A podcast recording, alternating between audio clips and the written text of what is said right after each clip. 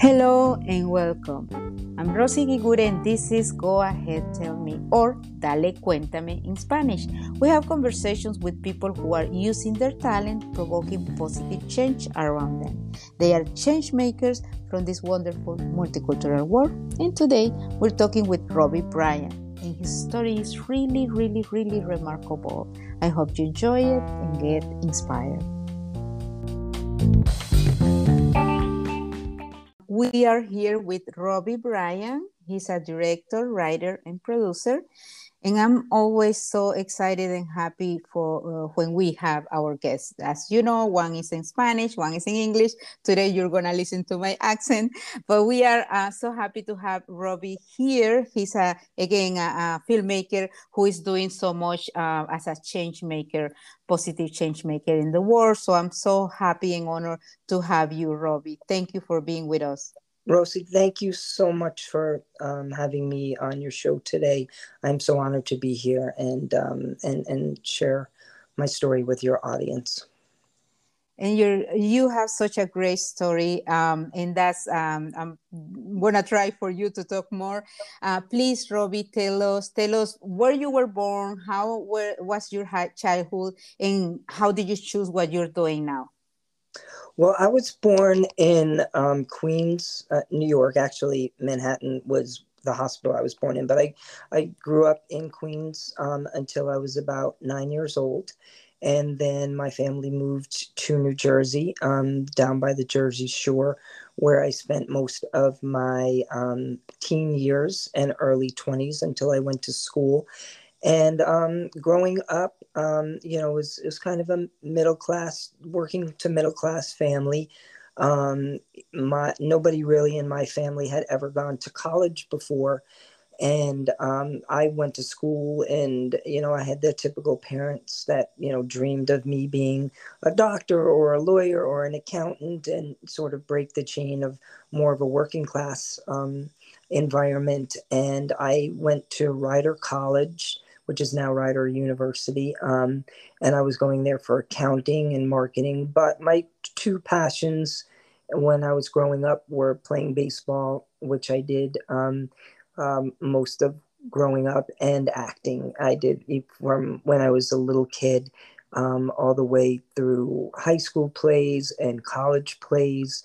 Never thinking that it was going to be a vocation just because it was a love and a passion, just like playing baseball was. Um, and then my senior year in college, I um, I was doing the play Godspell, um, and we were doing a pre-show for uh, a, a, few days um, before we opened at a senior citizens home, and we did a pre-show for them and invited them to our school.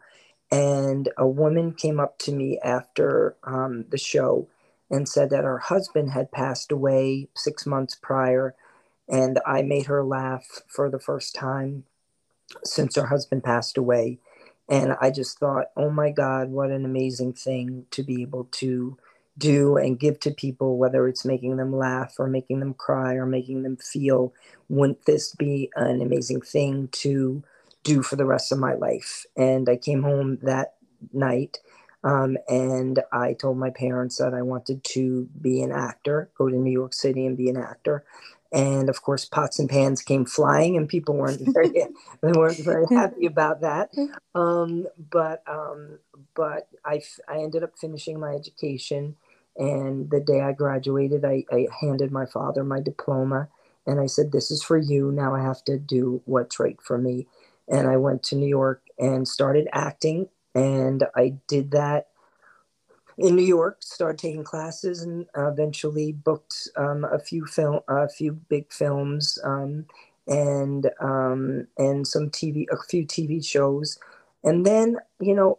Um, the life of an actor, life in the arts in general is difficult, but the life of an actor is a very, it is and was at that time a very um, lack of control type of thing where you had to have an agent or manager just to get into an audition and then you had to get the casting director to like you and then if you got to get past the casting director you needed the producers to want to hire you and the director and it just seemed uh, very daunting at the time and i saw i was seeing people like Spike Lee and um, Kevin Smith and uh, Ed Burns and people like that who were making their own films. And I thought, I'd love to be able to do that. And back when I was, you know, thinking about this, it was before all the digital age. So mostly films were made um, on 16 millimeter or mostly 35 millimeter, which was expensive. Film to shoot and process is expensive. So I thought, well, these people must know somebody. They must know, you know, they, they must have ins, and I don't have any ins. And then a close friend of mine, um, a good friend of his, made his own film for about $150,000. And I was like, well, if Pat can do it, then I can do it. And so um, I started a company with my now wife, who was my girlfriend at the time. And um, we formed Good to Be Seen Films. And in 1998, made our first feature film um, called The Stand In, which was based on my experiences being Michael J. Fox's stand in in about five or six of his movies. And um, it was about a guy trying to, you know, believe in his dream of becoming an actor. Um, and um, Kelly Ripa was in it, and Judith Ivey, and Lou Myers from A Different World, and David Ogden Stiers from MASH. And that was it. And um, from then on, just started um, uh, writing and producing movies, and direct. And then eventually, my first directing um, film was in 2008, the movie called iMurders, which was a kind of a horror whodunit kind of film with a, a huge cast for a lower budget movie Frank Grillo and um, Billy Dee Williams and Gabrielle Anwar and Judith Ivey. I'm not Judith Ivey. I'm sorry, Margaret Colin and um, and Tony Todd. Um, and um, I've been making films ever since. Yeah, oh my God. And you have what it takes, really. Um, please tell me uh, why did you choose that name with your partners? Um, Good to be seen films for the company. So that um, Rossi, is um, it's based on uh, my mom, uh, who passed away uh, about 20 years ago, uh, 25 years ago. God, it, has been so long. But um, she had multiple sclerosis and um, was in a nursing home at a very early age. And uh, I would visit her at least three times a week um, for about four years before she passed. And when I would go to see her, I would say, Hey, mom, it's good to see you. And she would say, Good to be seen. So that was the reason that mm. we call our company Good to Be Seen Films. It's uh, mm. Good to Be Seen is actually on her tombstone. And um, we actually have a brick. Uh, where I have season tickets for the Mets, and we actually have a brick um, at, at um, in front of the entranceway that says "Good to be seen" films and has um, my name and my wife and the three my sister and two friends who share the tickets with us. So um, that's the origin of that. Oh my god! And and and again, um, it's because of your experience and and your spirit that you have done all of this. And, and wow, you always follow your heart, your intuition. Um, now, obviously, I wanna go to the part we have so much to talk about in your your films, but to the part that you six years ago, I believe you had cancer. And by the way, I found you with that name in your social media and your in your you know in Clubhouse and everything. It was cancer. and please tell me how you did that. Um, that's a really great experience to share for an inspiration. So that thank you so much. I, that um that uh, icon that that picture that I use actually was a pizza, and um, when I had my five year um, last year, I had my five year uh, uh, anniversary of my clean PET scan, and and that's a very significant thing in the cancer community because the odds of reoccurring of it coming back after five years drops dramatically. So, so the five year anniversary was very big, and obviously this happened during COVID, um, and last year when we all, you know, were really social distancing from each other, and um, so my friends and my family, excuse me, did a um, drive by.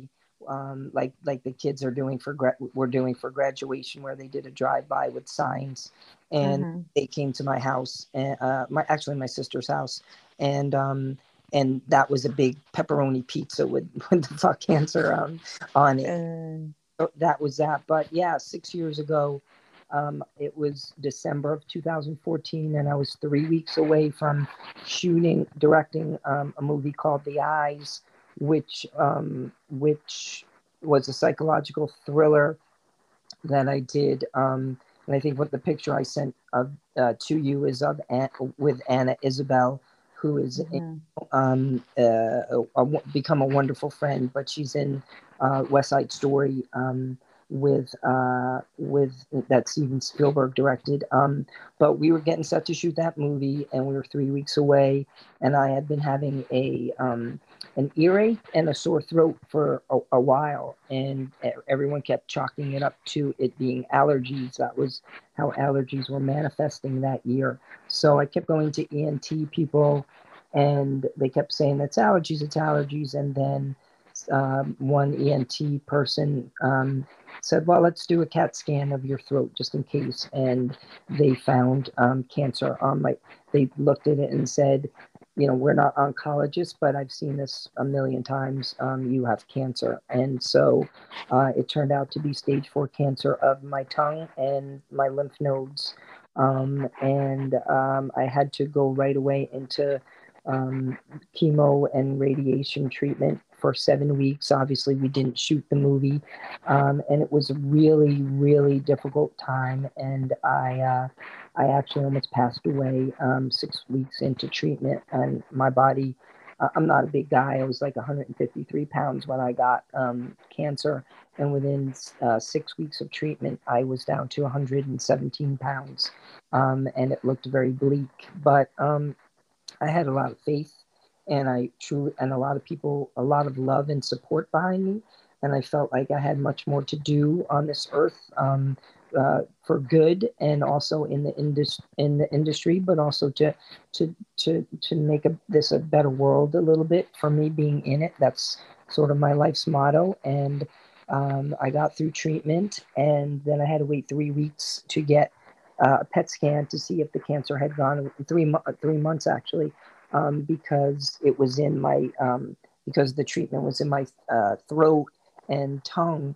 Um, they had to wait for the sores to go down because they couldn't distinguish between sores or tumor. So I waited three weeks for my final um, PET scan, and I said to everybody who would listen, if I was okay, I wanted to shoot the movie The Eyes as quickly as possible, and and thank God it came back that the cancer was gone and um, everybody was like you're too weak don't do it don't you know why don't you rest and i said no this is an affirmation of life i need i need to i need to live i need to you know i got to beat this cancer and i need to continue to live so i i shot the movie in um in august of that year and um, it ended up playing on Showtime for two years. So it was, a, it was, and I got yeah. to continue my life. You know.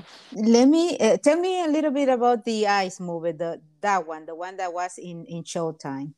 So that movie was um, I got uh, I got it from a writer on Inktip, which is a um, a website where writers I, I, write a lot of our stuff, but some sometimes when I just want to be inspired and I don't want to develop a script as long as I do when I write it, um, uh, you know, we go on Inktip. But that movie was a psychological thriller about six people who wake up in this abandoned warehouse. They're tied to chairs they have no idea how they got there, and a voice comes um, on a, a, a, microphone and says, um, "We know that all of you have killed somebody in your life, and tonight." Five of you are going to die. One of you gets to live, and you have two hours to decide who deserves to be the one that walks out.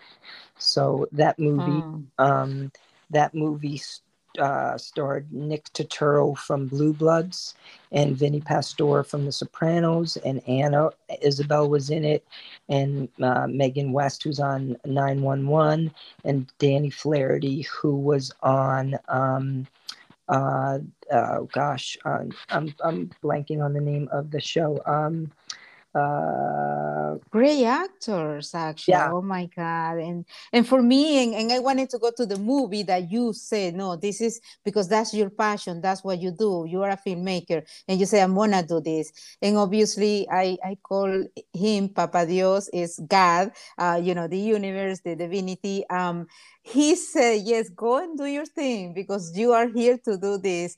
And and you did it and you have had your answers throughout you know it's been six years then since that happened.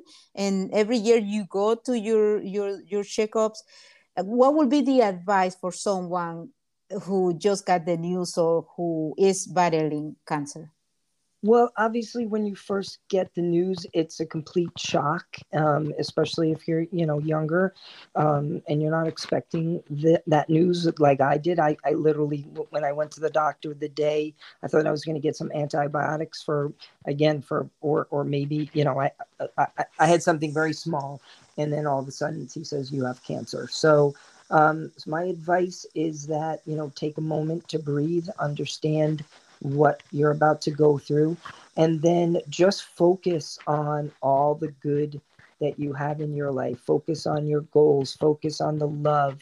Focus on my family love to go on loves to go on vacations together um, my wife's family and i. And so there were so many more places in the world. I wanted to see um, still we went we went literally right after uh, right after uh, uh, I finished um, treatment, we went to Puerto Rico and just laid on the beach and just um, had the most amazing time. And it was the first time I had been there. Um, so just focus on why you want to live and don't focus on what you're about to go through. I, I, I, took, I, I just kind of grabbed it head on and I took like one day to process. And then I just said, okay, to my doctors, what do I have to do to beat this? And um, and the other thing is to reach out to people like me, for instance, which is why another reason why I use that moniker on Clubhouse is so if there's anybody or their family or themselves who are going through it, or a family member is, and they want to see somebody who's not only gotten through it but is continuing to um, follow their dreams and passions, I want to be that person to sort of I, I can't cure people, but I want to give them hope. And you can give such a great hope and, and you know example. Again um and mostly and please tell us we know how we have lived this past year we these generations that we had to live a pandemic? And that's really a different time um, in our lives. So um, there have been deaths and, and, sad things. And actually, in your family, you were telling me that also you had other sad happenings. Um, tell me about that. Yeah, the last four um, the last four months have been really cruel. Actually, cruel to our family. My mother-in-law, who um, Anna, who is the sweetest lady in the whole world, um, literally was died. Went from um, went from we were yelling at her. She lived in Massachusetts for shoveling her driveway. Felt fine, and in two weeks she said, "Oh, my legs aren't feeling well." We took her to the. She went to the emergency. We couldn't go in, but because of COVID, but went to the emergency room. Um, was diagnosed with cancer, and within two weeks was gone, literally. Mm-hmm.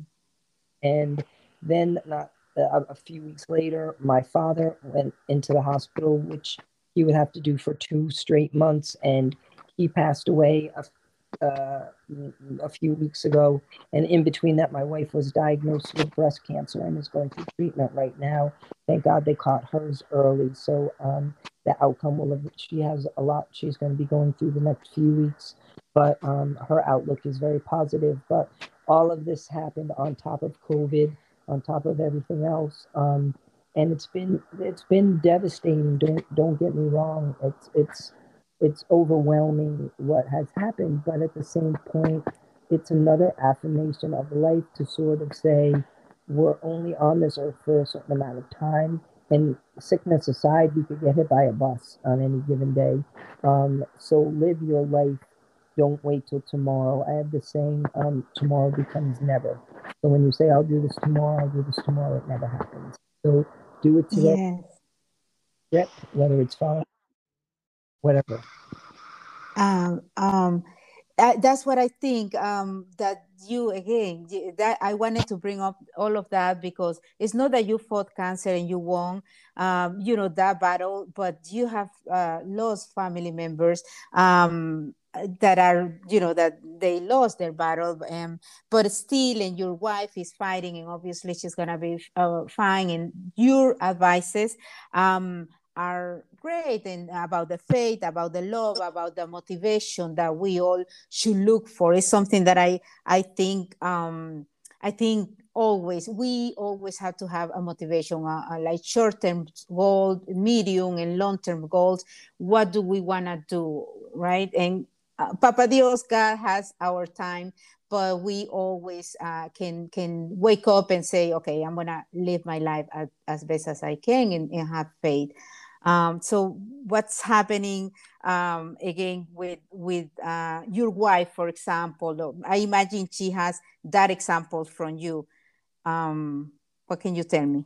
Yes, no, I, I think it a hundred percent. You know, um, it a hundred percent is something that she can can um, uh, follow. You know, my example and and again, mine was stage four, um, so my treatment was a little bit more intense than hers, but it doesn't make it any less scary. And it's, you know, it's in her breast, and you know, women obviously, you know, um, thank goodness she she didn't have to get a, a, mastectomy, but a lot of times that's part of it. And um, uh, but but she does have that sort of, you know, uh, the same way she was there for me, I'm there for her and and and you know we hold each other and we just we're, we're going to get through it together as a team and as a family and with love and god willing. And then we are we are already planning what we're doing the second half of the year in terms of traveling and some film festivals that we're going to with a short that we made um, and just planning how the next part of living life is going to be exactly and I imagine um, your wife, obviously, she, she's a great woman, and uh, and having you an, as an example, and also she has to keep in mind that we are really the stronger. Uh, so she's she's obviously fine. I'm glad that you're planning all of that. And tell me about another film that you have. I think it's uh, based on a best-selling book that includes Oprah. So that is um, that actually movie came to me um, the the writer of a best-selling book, Connie, um, came to me through LinkedIn and asked me originally to direct her book. It's um, it's based on a book called God Gave Us Wings, and it's about ten inspirational women of all sort of backgrounds and races, and um, just really incredible women. And I agree with you; the women are always the toughest. Um, women are always the, the, the, the tougher sex, but um, but um, it's based on these 10 incredible women, including the author and including Oprah Winfrey, who's in the book. And um, she came to me first to direct it, and then um, they were struggling with some of the writing, and they had to do a synopsis to the fi- to this financier, and this financier actually passed on it based on the synopsis. So um, Connie had asked me, "Would you please write can you write me a synopsis and I'll pay you for it. And I said, don't worry about it. You know, I'm in, uh, you know, if I'm in, uh, I'm in, and I can write a synopsis for you. And I wrote the synopsis and, um, they lo- everybody loved it. And so she came back and said, um, uh, would you mind doing a, re- uh, a rewrite of the script as well? So I'm going to be writing it and, um, hopefully uh, uh, we'll be directing as well. So that's one project that is definitely it's very inspirational, and um, I'm honored to be asked to do it. Um, and I also have this other film, Black Hat, which is um, about a bullied teen manga artist. Um, it's set in the world of anime, and it's a narrative film with 15, uh, 15 minutes of actual anime interspersed. That's something I wrote, and um, it has a Facebook page with 1.8 million followers, which is a, an attest, a testament to um, how anime fans are so underutilized and valued. Um, and it's a it's an incredible art form. So that's something I'm doing as well. And I'm also going to be directing a sequel to a movie um, uh, called Immortal that's out in, in, all digital platforms right now, and it's an anthology, um, four stories about um, about an immortal character, and um, my character that I'm going to direct the my story is going to uh, involve. I think your audience would be very excited. Uh, a Latin, um, uh, a Latina woman who um, who, uh, based on her experience leaving um, Mexico and coming here, and then not being able to go home because of immigration status, but it's going to have an immortal theme to her character. So a lot happening in the next, you know, eight to 12 months. Wow. And I thank you for that. I was actually, uh, uh, uh, putting a comment in LinkedIn because I think we are stronger together, actually helping each other. And I believe so much in multiculturalism. This has to do with with some degree that I study in psychology, and um, and I thank you again for all the work that you're doing, and and that's why I think you are really a great great guest in, in our podcast. Um, for me, uh, doing this and showing how people can uh, do and use their talent to to make or provoke positive change and mostly doing what they are happy to do. What would be like a couple of advices if, if you will of telling people about this about using their talents? It, it could be being an, an, entrepreneur but what would be the, the advice on that? Um, I, I think a lot of times people chase money. Um, how am i going to make money and i think i think you need to find when you find your passion and and you study and you're good at what you do become good at what you do money will find you. Um, when, when you worry too much about the money aspect of things i mean we all have to pay our bills don't get me wrong. Um, but but i think i think you know passion is selves uh, more than anything um, when you're passionate about something. And and it, specifically, if you're, going to pursue a career in the arts, you have to be able to take no. Uh, you have to be able to hear no, because even the most successful people in this business are going to hear no nine out of 10 times. And this sort of um, translates to my story, you know, with my health and, and cancer and all that stuff is that um, you're going to get knocked down. Um, the winners in life, whether it's career, whether it's beating illness, are those who are able to get up. And it's not always easy. And I don't mean to be glib in any way about it, but you have two options in life, and that's either lay down or get up. And um, and um, it, it's a lot better when you get up. Um, so yeah. oh, that's really important, I think. And, and, and thank you for reminding me that um, because maybe sometimes we don't realize that we are quitting or that we are saying with a, an illness or with a job or or something else is like okay no well this is this is it and this is what it has to be. But actually one step at a time i think is and thank you because you um, robbie are really a great example of on that. Um, then also uh, you you're inspiring others. Oh i'm sorry you were saying?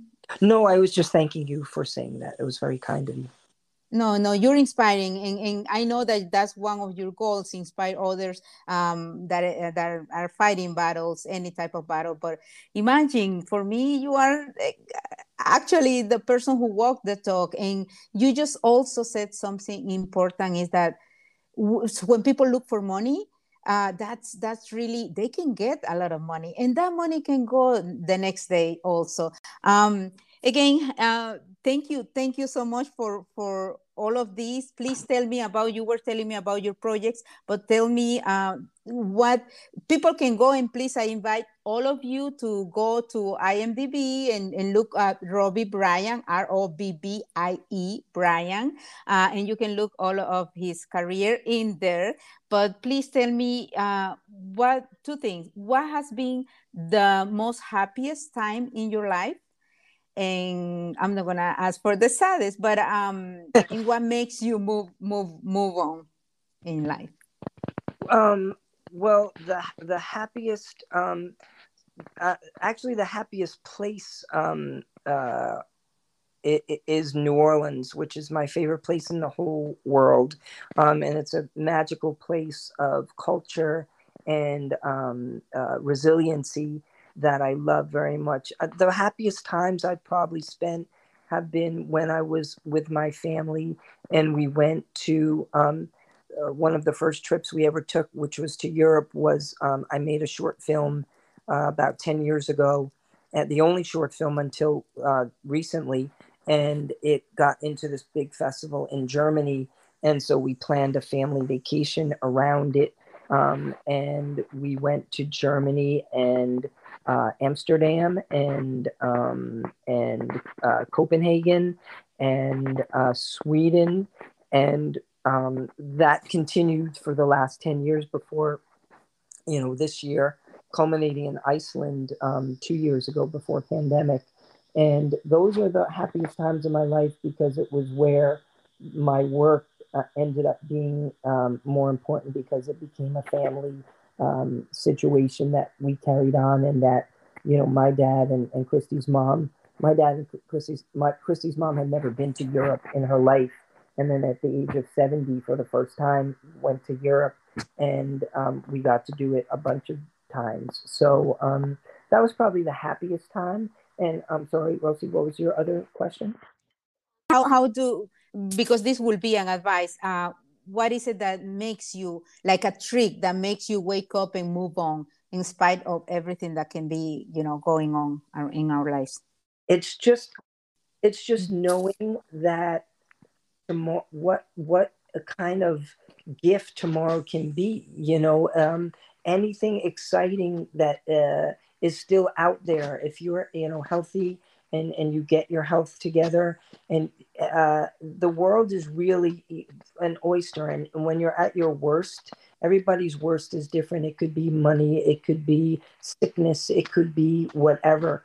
But if you're, um, if you don't have a lot of money, that could change tomorrow. If you, if your career isn't where it wants to be, that can change tomorrow. And um, it's only getting up in the morning and and trying and putting yourself out there that the world uh, is open to everybody. And not everybody has the same opportunities maybe but some people work harder than other people's and can create that opportunity. So i really believe um, uh, the more and more even now that um, more opportunity is being presented to people and um, there's an easy way to, you know, there was an easy way for me to look at, I have stage four cancer. Why am I thinking about making the eyes when I don't even know if I'm going to live? But every day it was like, let me do what I have to do so I can get to making the eyes and, and, and making that movie and coming back to my cast and my crew.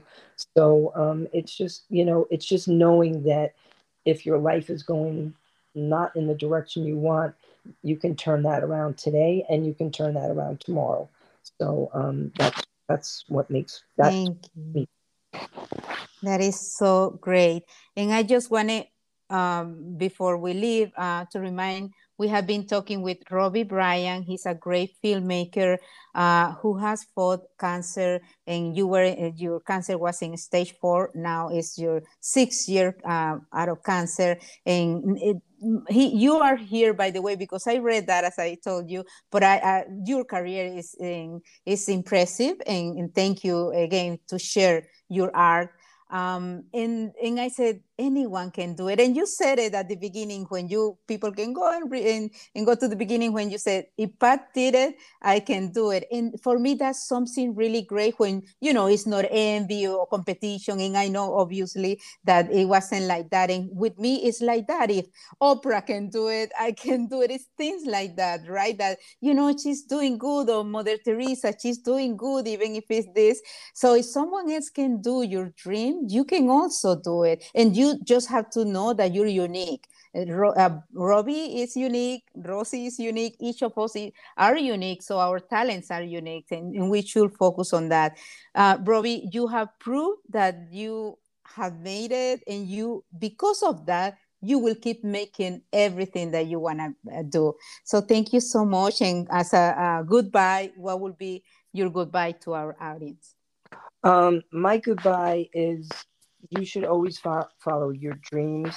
Um, but equally as important, um, just it, it's very easy to be it's much easier to be kind to somebody than to be mean to somebody so whether that's um, just a positive word whether that's a positive action whether that's you know giving a little piece of what you have to somebody who has much less um, just make this world a better place and when you surround your world with that energy um, it gets brought back to you tenfold i promise you that so um, follow your dreams but also be good to people Thank you. It gave, it gave me shields because it is like that. Everything comes back. And what a better advice to just send it, uh, send good because you're going to have it back multiplied. Robbie Bryan, thank you so much. I send hugs and light to you and your family. And please keep giving, spreading your light around the world. Thank you. Rossy, thank you so much for this time and, and allowing me to speak to you and, and talk to your audience. It's wonderful. Thank you. Bye. Bye.